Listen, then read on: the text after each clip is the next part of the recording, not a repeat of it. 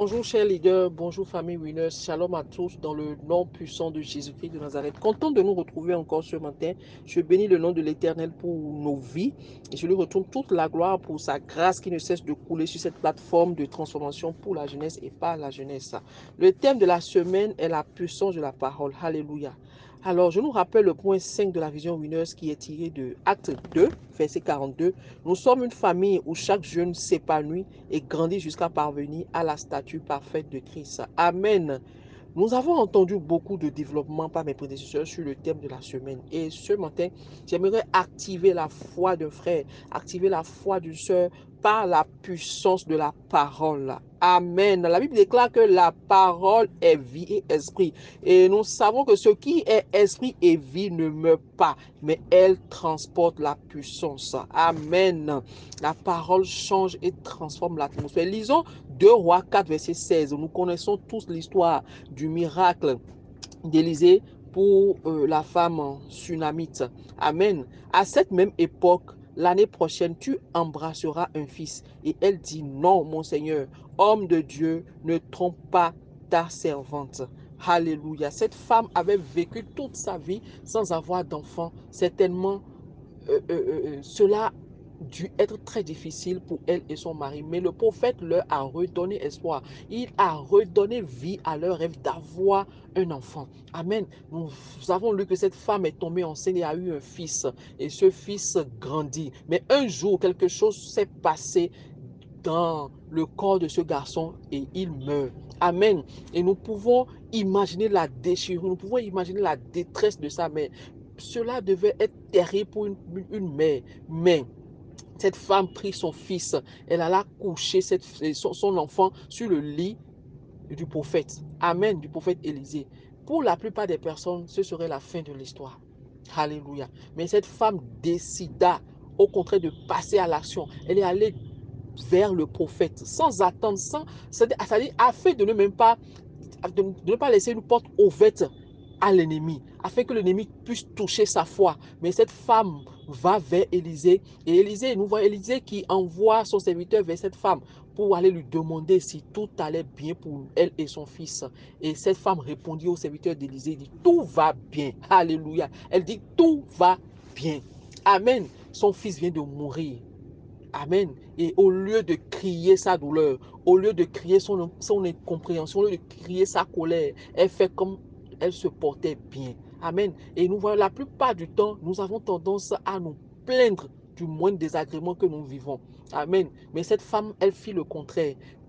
À aucun moment, cette femme ne parle de la mort de son fils. Son fils vient de mourir, mais pourtant, elle se comporte comme si elle allait parfaitement bien. Alléluia. Et nous voyons, en réalité, elle a une attitude de foi. Et sa maturité spirituelle est telle qu'elle ne parle plus selon ce qu'elle voit, ce que voient ses yeux, mais selon sa foi. Alléluia.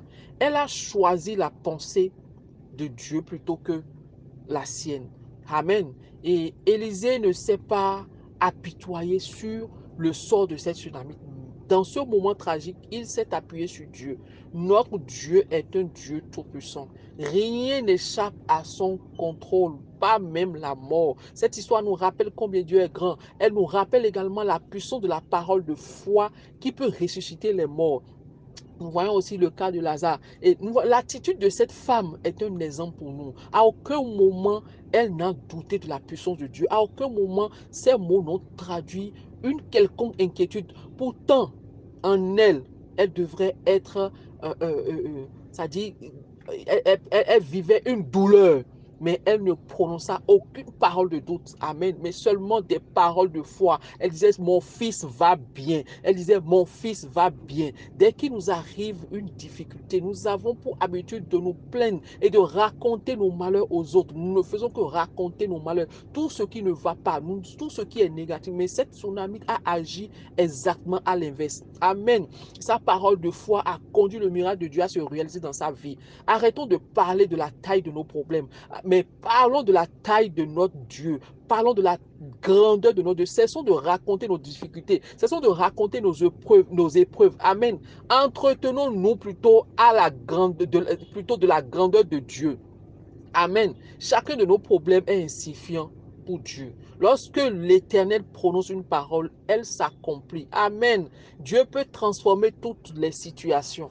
Dieu peut attirer à nous des personnes qui vont nous aider à accomplir notre mission. Il, il n'existe aucun mur ni aucun obstacle que Dieu ne peut abattre. Amen.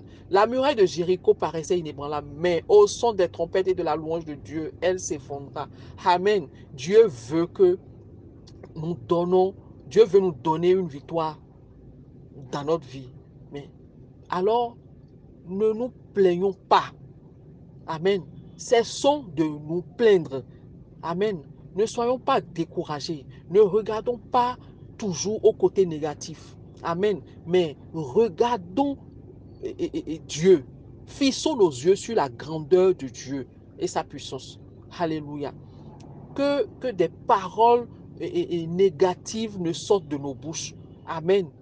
La parole que nous prononçons aujourd'hui, les paroles que nous prononçons aujourd'hui sont les fruits que nous récolterons demain. Amen.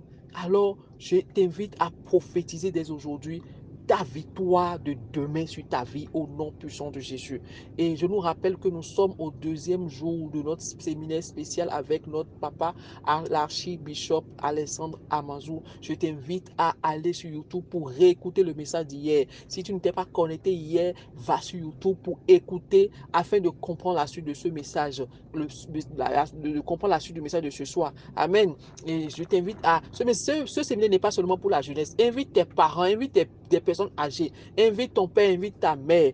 Amen. Donne l'opportunité à un frère ou à une soeur afin de bâtir 2022 avec Dieu avant d'y accéder. Amen. Je ne sais pas si quelqu'un a envie d'atterrir à une mauvaise destination avant 2022. Alléluia. Dieu, ce soir, va redonner vie aux rêves que nous avons abandonnés par manque de courage, par peur, par la bouche de son serviteur ce soir. Que Dieu nous bénisse.